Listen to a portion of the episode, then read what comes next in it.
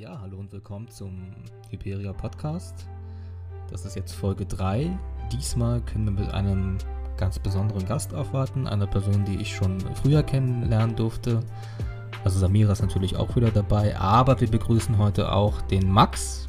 Lieber Max, du darfst dich gerne selber vorstellen, wer du bist, was du machst, wie alt du bist, woher du kommst und äh, kannst auch gerne erzählen, wie es dazu kommt, äh, dass du jetzt bei uns hier ein bisschen sprechen kannst. Ja, gerne. Ähm, ja, erstmal vielen Dank für die Einladung und ähm, ja, von mir auch herzlich willkommen hier an die Zuhörer. ja, die, äh, der Schnelldurchgang. Äh, ja, wir haben uns, glaube ich, mal kennengelernt, so vor anderthalb Jahren oder so, durchs Bloggen. Ne? Mhm. Und ähm, ja, äh, vielleicht ganz kurz zu meiner Person und warum ich jetzt hier heute äh, eingeladen worden bin. Ich bin ein ja, selbstverlegter Autor. Ich habe ähm, ja, mittlerweile, ich sag mal, zwei richtige und ein ganz kleines Buch geschrieben. Und wir wollen ja heute so ein bisschen über mein zweites Buch Kraft und Ausdauer sprechen. Und bevor wir das gleich tun, noch so Background ein bisschen. Ich bin äh, ja, 32 Jahre alt, Jahrgang 88. Bin mit 17 zur Bundeswehr gegangen, dann äh, ein halbes Jahr Afghanistan-Einsatz. Dann am Ende der Bundeswehrzeit habe ich dann ja, studiert, bin Bankbetriebswirt und habe dann irgendwann, als ich schon, ja, sag ich mal, komplett im Berufsleben angekommen war und so ein bisschen, ja, die, die Sinnsuche so losging, ne, bin ich irgendwann zum Schreiben gekommen und habe natürlich da über Themen geschrieben, die mich selber halt, ja, beschäftigen, ne? Und ja, die große, die große Überschrift über mein ganzes Schreiben ist eigentlich das Thema Selbstermächtigung. Und dieses Wort, das ist, glaube ich, gar nicht so bekannt. Und das drückt eigentlich aus, dass das Individuum versucht, selbstbestimmter und unabhängiger zu werden. Ne? Also bist du zumindest von der Zustandsanalyse schon der Meinung, dass die Deutschen so ein Buch brauchen? Äh, ich glaube, dass die Deutschen das ganz besonders brauchen. Ähm, ich denke aber, dass das ein Thema ist, was ganz unabhängig von deiner ähm, Nationalität oder ethnischen Zugehörigkeit oder wo auf immer du, wo auf der Welt du lebst, das spielt, glaube ich, also das ist, glaube ich, ein Thema, das trifft echt so jedes Individuum irgendwie auf der Welt, weil jeder Mensch ist ja, ja Teil von Sozialstrukturen, ist in eine Gesellschaft eingebettet und jede Gesellschaft ist natürlich irgendwo ein Stück, ja, ein Korsett, ne? Ähm, was irgendwo ein Stück weit einschränkt. Und ähm, ich glaube, das Thema geht jedem was an, aber natürlich habe ich aus meiner, ich kann nur aus meiner Perspektive schreiben. Ich kann mir nicht anmaßen, irgendwie äh, ja, also nicht für jeden das richtige Buch zu schreiben. Ich habe mir auch einfach gesagt, versuch mal ein Buch zu schreiben, was du selber gerne lesen würdest. Schreib mal ein Buch, was dir selber gefällt und versuch es nicht jedem recht zu machen. Ich glaube, das ist so. Das geht ein, ja sowieso nicht, man kann es ja nicht. Genau, ne? Und ich glaube, du, du machst immer den besten Content, äh, wenn du nicht versuchst, es, versuchst es wirklich massentauglich zu machen, sondern wenn du eben ähm, dich traust, ähm, ja, auch mal schräg zu sein oder auch mal irgendwie Sachen zu sagen, die vielleicht für viele irgendwie anstößig klingen oder so. Und so deswegen. Privateigentum.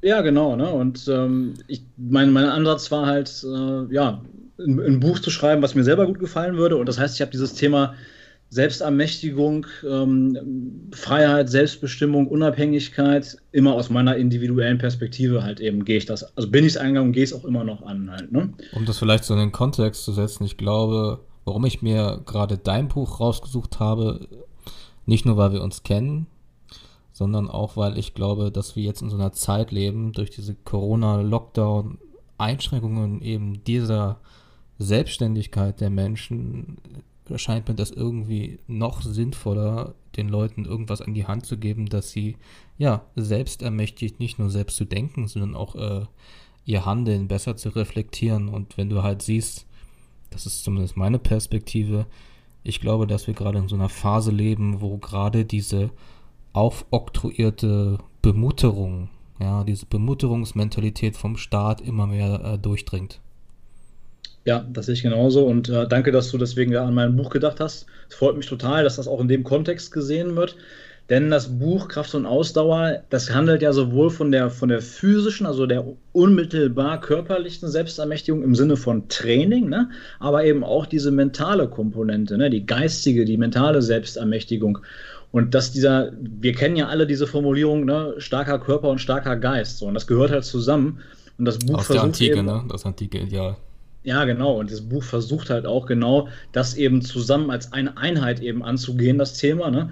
Und nicht eben zu sagen, lass uns mal jetzt hier ewig nur über Training schwurbeln oder nur über Psychologie. Nee, sondern lass uns mal Psyche und Körper, lass uns das mal, lass uns das mal zusammen ermächtigen und zusammen angehen, die Themen, weißt du? Mhm, dann versuch mal dein Buch vielleicht so in, in ich sag mal in ein paar Sätzen, aber ohne ja. ins äh, Schwafeln zu kommen, prägnant zusammenzufassen, wie man das halt von der Bundeswehr, wie wir beide das von der Bundeswehr kennen. Ja, das ist lange her bei mir. Punkt, also ich, ne? ich, ich komme gerne ins Schwafeln, also unterbrich mich gerne, wenn es zu lang wird, ne? Ja. Mhm. Genau, also Kraft und Ausdauer ist ähm, verknüpft eben, also ver verknüpft eben sowohl mentale Selbstermächtigung, also sprich die, die Entwicklung deiner Psyche, man könnte auch sagen, so ein bisschen Horizonterweiterung, ne? verknüpft mentale, geistige Selbstermächtigung selbstbewusster zu werden, bewusster zu werden, das ist, das ist ganz entscheidend. Ne? Äh, verknüpft das eben mit körperlicher Entwicklung. Das heißt also, wie gerade eben schon gesagt, starker Körper und starker Geist gehen Hand in Hand. Und das Buch verknüpft eben in diesem Sinne die, die körperliche Selbstermächtigung, das Training, sowohl das Ausdauer als auch das Krafttraining, eben mit ja, mentaler Ausdauer und mentaler Kraft. Und ein Begriff, der in diesem Buch auch äh, ein paar Mal fällt, das ist der Pfad zur linken Hand. Und der Pfad zur linken Hand, das ist so eine äh, ganz große, man könnte sagen, spirituelle Kategorie, in die, in, die alles Mögliche reinpasst.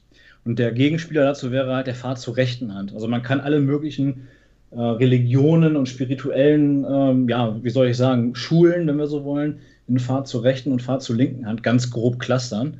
Und dieses Buch lässt sich auf jeden Fall dem Pfad zur linken Hand zuordnen und verbindet diese, ich sag mal, spirituelle Metaströmung, wenn wir das mal so nennen wollen, eben mit körperlichem Training. Also es ist einerseits ganz konkret ins Gym gehen, schweres Eisen bewegen, auf die Laufstrecke gehen, ganz klassisches, hartes körperliches Training, aber kombiniert eben auch mit ein bisschen Philosophie, ein bisschen Psychologie, sodass eben Körper und Geist so zusammenwachsen können. Ne? Was ist denn dann der Ausgangspunkt für dich? Also wenn du jetzt jemanden auf der Straße siehst, und du sagst dir, hey, dieser Typ fängt da und da an, er ist an welchem Punkt, also ab wann kann man dieses, für wen ist dieses Buch dann eigentlich gedacht, ja, um mal das, diese Frage jetzt mal so ein bisschen zu beleuchten. Ja. Ähm, also ich habe das Buch explizit für Männer geschrieben, weiß aber auch von manchen Frauen, die mir dazu Feedback gegeben haben, dass das auch für die ähm, lohnend ist, das zu lesen. Also ich habe da was ich gar nicht erwartet hätte, aber ich habe tatsächlich auch von mehreren Frauen da positive Rückmeldungen zu bekommen zu dem Buch. Aber also Samira, hast du schon Handeltraining gemacht, nachdem du das Buch gelesen hast? Ja, sofort. Ähm, nein, das wäre jetzt auch meine Frage gewesen. Jetzt hast du mir die ein bisschen vorweggenommen. Schön. Also ähm, ich habe ja gelesen, wie du gerade gesagt hast, du hast das Buch explizit an Männer gerichtet. Mhm. Aber ähm, jetzt mal vom Sport weg äh, hin zur Politik sieht man ja auch, dass Frauen ähm, eher auch dazu tendieren, linke Parteien zu wählen, die ja nicht gerade für Selbstermächtigung stehen.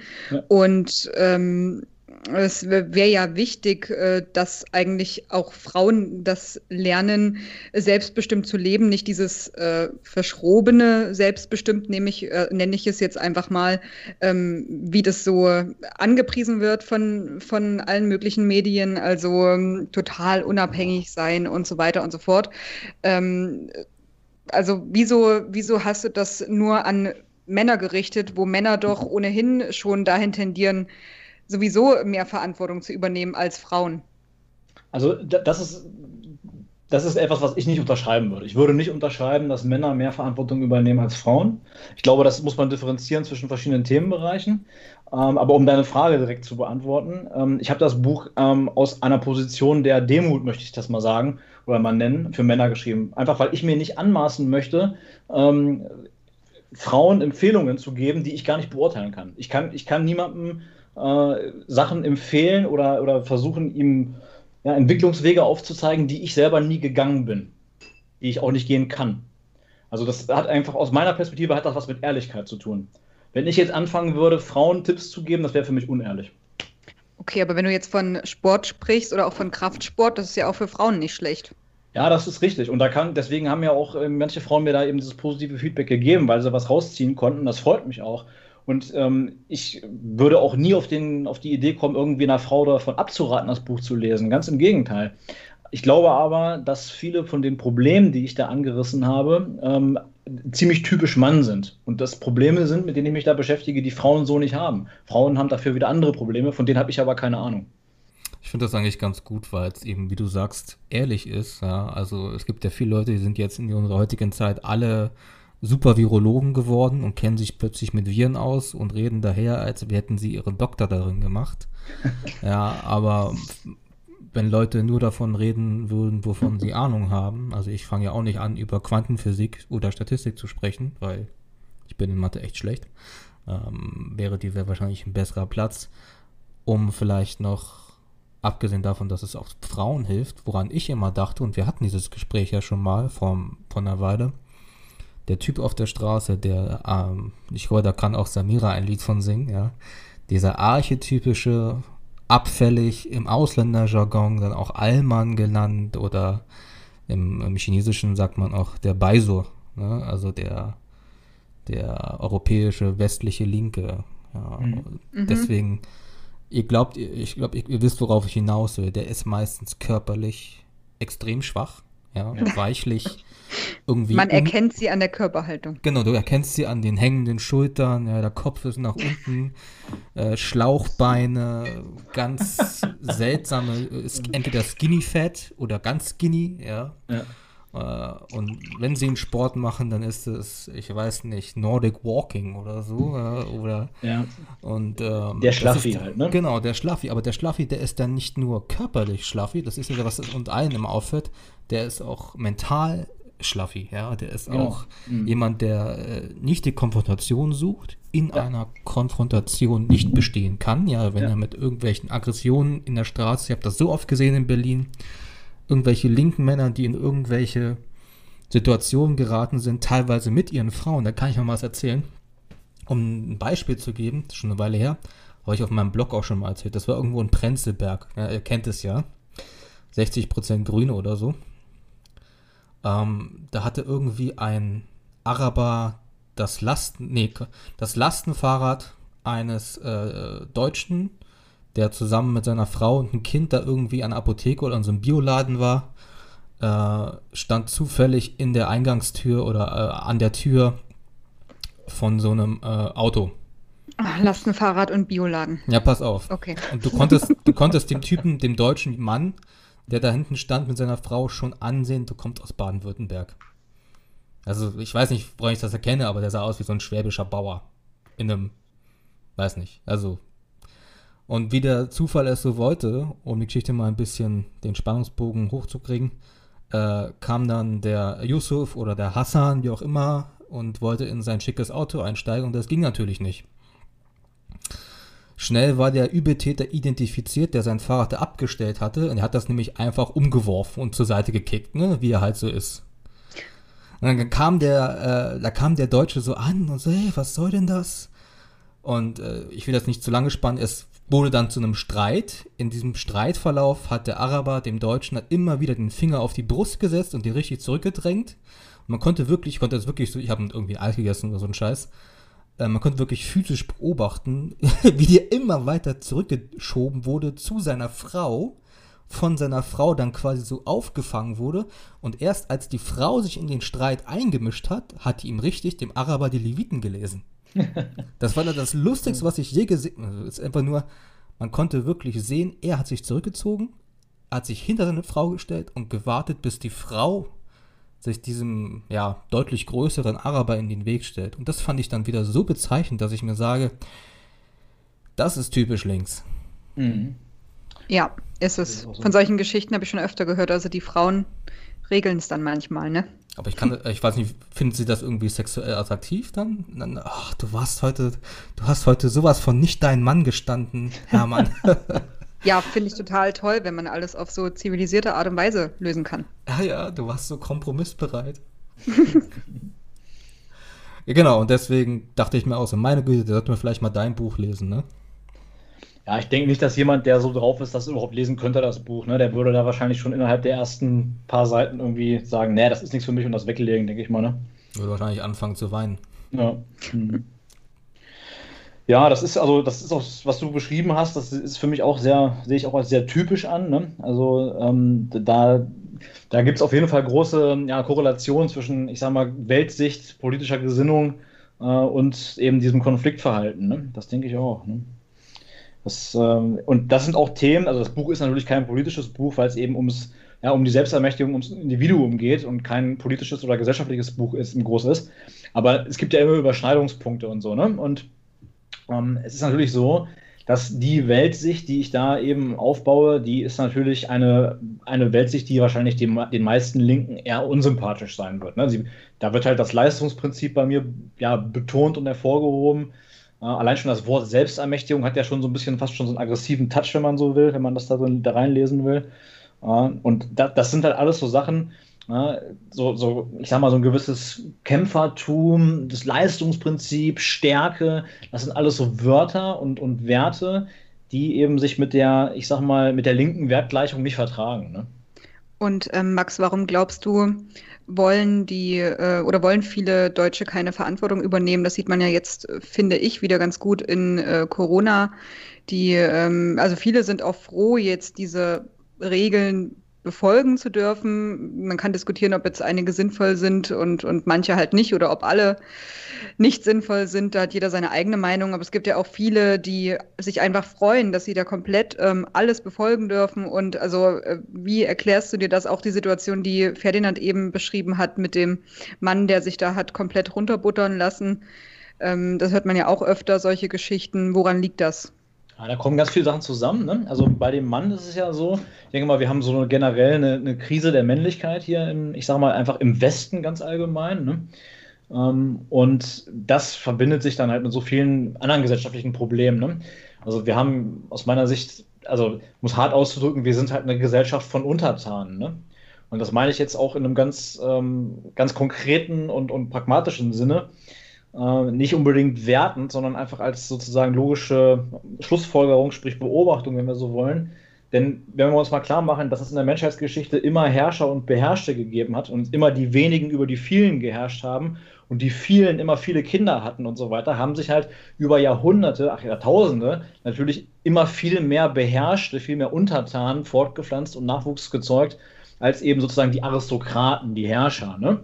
Das heißt also, allein schon durch, durch, durch Genetik, wenn wir so wollen, durch Biologie, ist sozusagen der Untertan einfach viel, viel, viel verbreiteter als der, ja, der archetypische Aristokrat, der, die Herrschernatur. Ne? Da gibt es tatsächlich sogar Studien dazu aus Großbritannien, wo im Adel in Großbritannien und der Upper Class der Intelligenzquotient dann auch deutlich höher ist. Ne? Also, ja.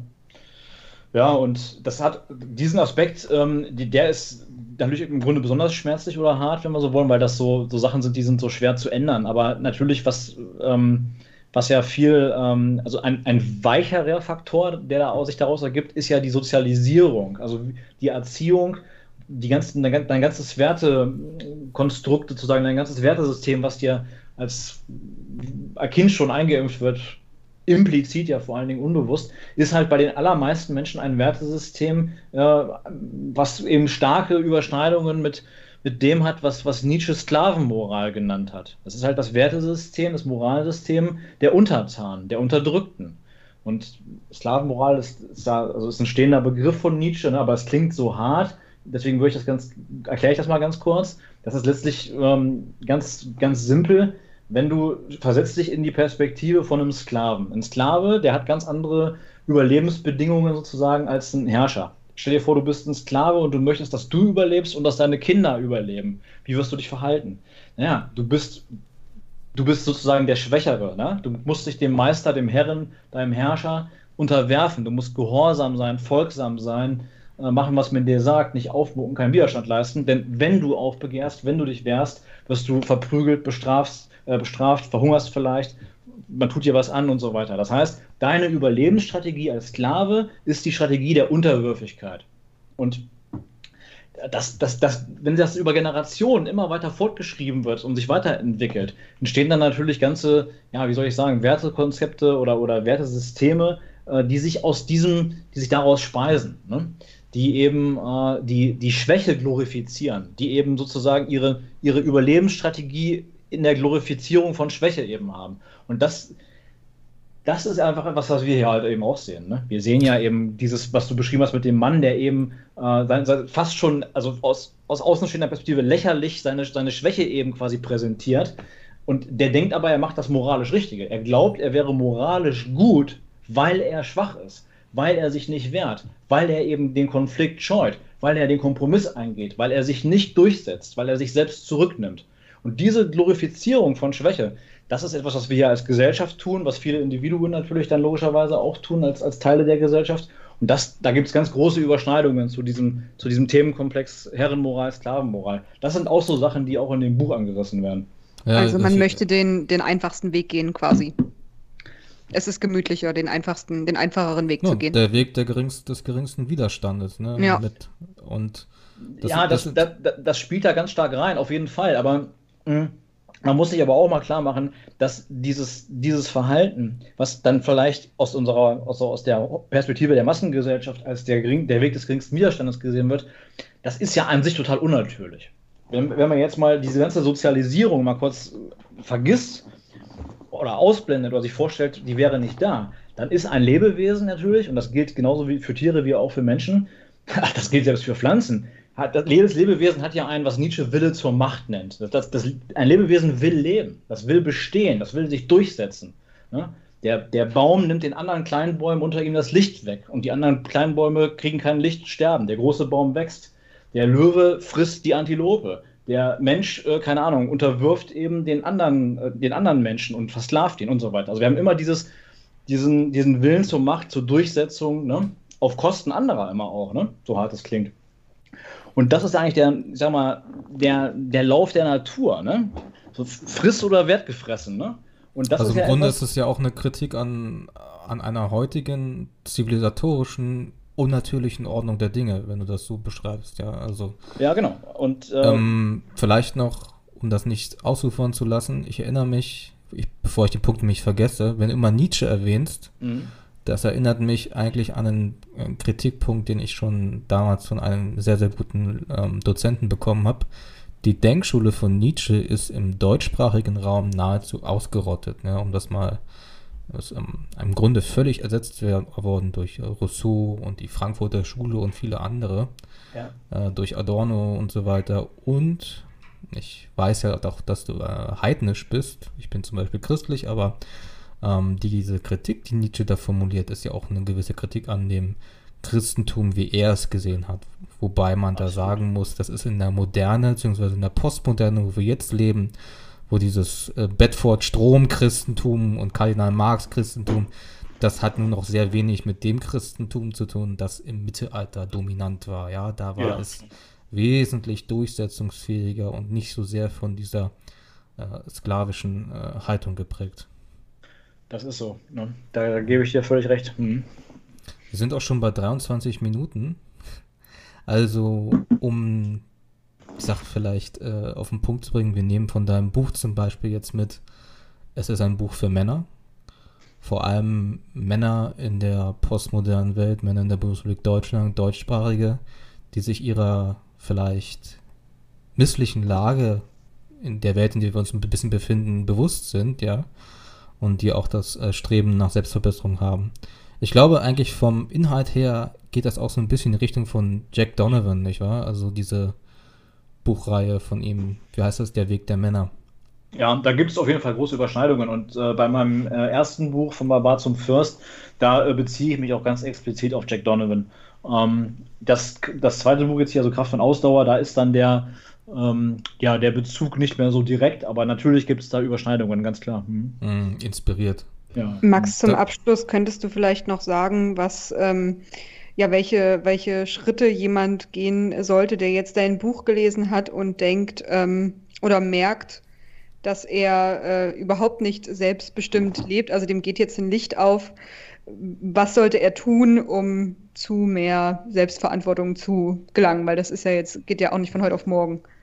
Ja, das hat ganz viel mit Selbstwert zu tun. Ne? Also Selbstbestimmung ähm, impliziert ja immer, dass das Individuum was über sich selbst bestimmt und sein eigenes Leben eben ja, äh, entscheidet, dass dieses Individuum, dass dieser Mensch der Überzeugung ist, dass, dass er das auch wert ist. Also ein Mensch, der nicht daran glaubt, es wert zu sein, glücklich zu leben ähm, und, und Ziele zu erreichen, der wird sich immer wieder ja, selbst sabotieren oder es gar nicht erst versuchen, weil er unbewusst glaubt, er ist es gar nicht wert zu gewinnen.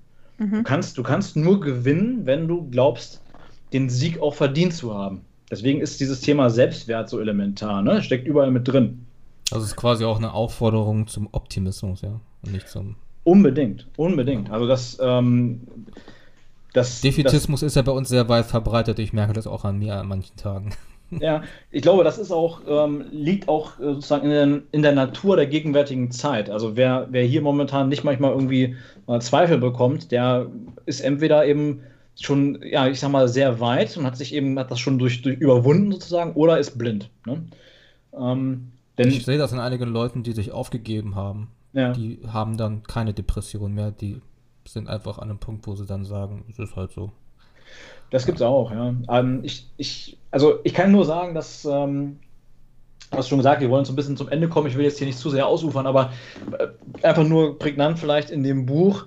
Ich habe es schon ein paar Mal, habe ich schon Nietzsche äh, aus, dem, Hut gezaubert und Nietzsche hat ja eines, eines seiner Konzepte Amor Fati, ne, die Liebe zum eigenen Schicksal. Das ist da auch eben, ne, kommt da auch vor. Und das ist auch etwas, was ist für mich auch ein, das ist für mich auch so ein Ideal, was ich halt eben verfolge in meinem eigenen Leben und natürlich dann auch in meinem Schreiben. Ähm, ja, Amor Fati, ne, die Liebe zum eigenen Schicksal. Und dieses Konzept, das kann ich hier nicht innerhalb von drei Minuten erklären.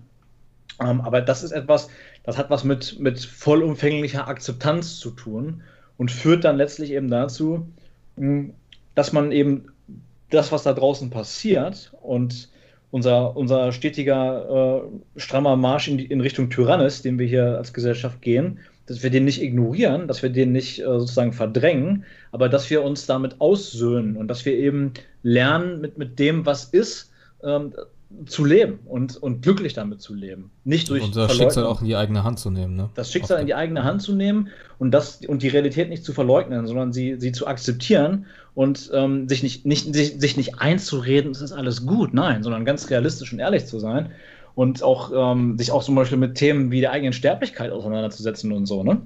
Also es geht dann schon teilweise relativ tief rein und ähm, ich glaube, das ist, äh, also das, das Buch ist natürlich auch, äh, am Ende ist es ja so, äh, das ist ein Buch. Und über diese Themen, die wir jetzt hier so ein bisschen angerissen haben, da kann man tausende von Büchern drüber schreiben und, und lesen. Ne? Aber ich glaube, das Buch ist wirklich ein sehr guter Einstieg für Männer und auch natürlich für Frauen, die das interessant finden, das Thema, die sagen, ey, pass mal auf, ich merke, ich bin eigentlich ich lebe eigentlich nicht das Leben meiner Träume. Wenn ich ehrlich bin, verwirkliche ich mich hier nicht selbst. Wenn ich ganz ehrlich bin, dann bin ich eigentlich nur eine Arbeits- und Konsumdrohne, ja, die äh, mal lochen geht, um den, meinen Arbeitgeber und den Staat reich zu machen äh, und äh, konsumiere dann, um mich dann davon abzulenken und meinen Frust zu ertränken. Und ein Mensch, der sagt, das will ich nicht mehr. Ich will nicht nur Arbeits- und Konsumdrohne sein. Ich will was, ich, ich, will mich entwickeln und ich will vor allen Dingen ein wirklich glückliches Leben leben. Ne? Am Ende also geht es ja immer einige, um das mal aufzugreifen, einige, wenn jetzt, wenn sie jetzt diesen Satz hören, würden sagen, die einzige Möglichkeit, wie ich mich noch selbst verwirklichen kann, wie ich äh, meine Arbeitskraft mir selbst zuführen kann, wie ich nicht dem Staat diene mhm. und einer Politik, die ich auch nicht unterstütze, damit mit meinem Steuergeld und meiner äh, Leistung, mhm. ist äh, die Möglichkeit auszuwandern. Ähm, vielleicht zum Abschluss, ich glaube, fast jeder von uns hatte diesen Gedanken schon. Ich zum Beispiel habe mittlerweile den Punkt erreicht, wo ich zumindest mir selber sage, der globale Westen ist überall betroffen von eigentlich fast denselben Problemen. Hm, das ist so. Sodass ich mir dann sage, ob ich jetzt nach Kanada gehe oder hier bleibe, am Ende, es kommt ja überall hin. Richtig, ja. Und deswegen, aber der Gedanke kam mir auch schon öfter, ja, einfach die Sachen zu packen und zu fliehen. Also fliehen klingt immer so ein bisschen böse, aber man muss ja auch irgendwie selber glücklich werden, ja. Und dann denke ich mir manchmal so, hm, ja, wie würdest du das denn jetzt sehen? Ist das jetzt eine Empfehlung quasi auch auszubrechen aus den eigenen Landesgrenzen oder wie sagst du das? Also ich denke, das ist eine ganz individuelle Entscheidung und das ist auch etwas, was in dem Buch überhaupt gar nicht angerissen wird, das Thema Auswandern. Aber ich habe da natürlich eine private Meinung zu, die ich auch gerne teile. Also meine private Meinung ist, äh, ich werde nicht auswandern, ähm, solange es nicht ich nicht quasi fast schon dazu gezwungen werde. Also solange man nicht, nicht hier mein Leib und Leben bedroht, quasi, werde ich nicht auswandern. Das muss schon sehr schlimm werden. Ja. Muss ganz, ganz schlimm werden, weil ich ähm, eigentlich, ähm, also mir, mir missfällt so ein bisschen der Gedanke, sozusagen vor dem Konflikt wegzulaufen. Also mir mm, ist der mm. Gedanke viel sympathischer, dass hier die kommenden Verwerfungen durchzustehen und dann irgendwann als, ich sag mal, als, als 100-jähriger äh, alter Mann mit meinem Enkel auf dem Schoß, äh, keine Ahnung, im Garten zu sitzen und, zu und so Kriegsgeschichten zu erzählen nach dem Motto, weißt du? Damals, ne? Das waren harte Zeiten und guck mal, wir haben das alles geschafft und jetzt sitzen wir hier, ne? Und ähm, also mir, ist, mir, mir missfällt der Gedanke, dies, vor dem Konflikt wegzulaufen. Gleichzeitig ist es natürlich so, dass es nicht schwarz-weiß. Wenn, wenn es jetzt so ist, dass ich jetzt quasi äh, damit rechnen muss, äh, morgen irgendwie ermordet zu werden, dann würde ich natürlich auch abhauen, klar. Ne?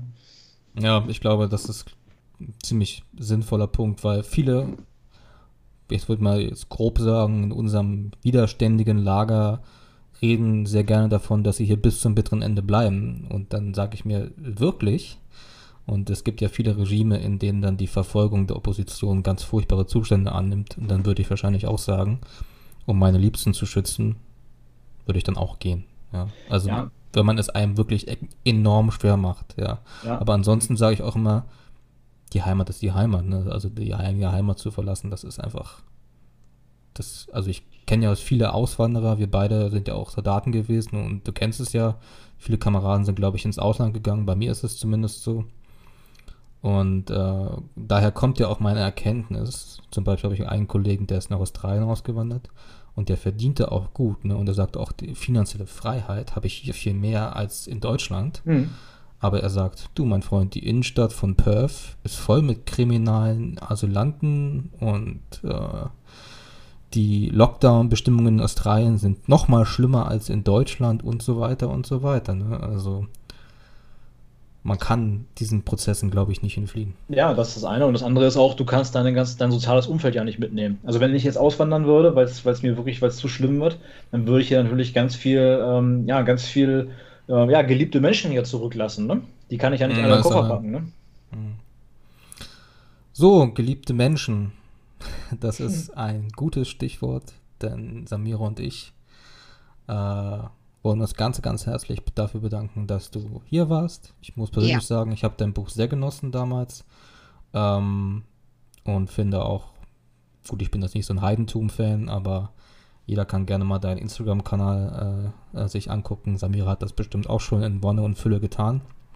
Das habe ich und, getan. Ja, genau. ja, und ich hoffe, äh, jeder junge Mann, der vielleicht in so einer gewissen Krise steckt oder einfach im Homeoffice sitzt oder zu Hause eingesperrt ist in Corona, nutzt die Zeit ein bisschen mal, um sich ein bisschen zu trainieren. Es ist keine Entschuldigung zu sagen, dass die Fitnessstudios geschlossen sind. Ne? Es gibt ja auch Eigengewichtstraining. Allerdings. Ja. Und während der Trainingspause kann man auch mal ein Buch lesen. Also in diesem Sinne, Max, ich danke dir fürs Kommen. Ja, vielen Dank für die Einladung. Ja, gerne. Und wir hören uns das nächste Mal.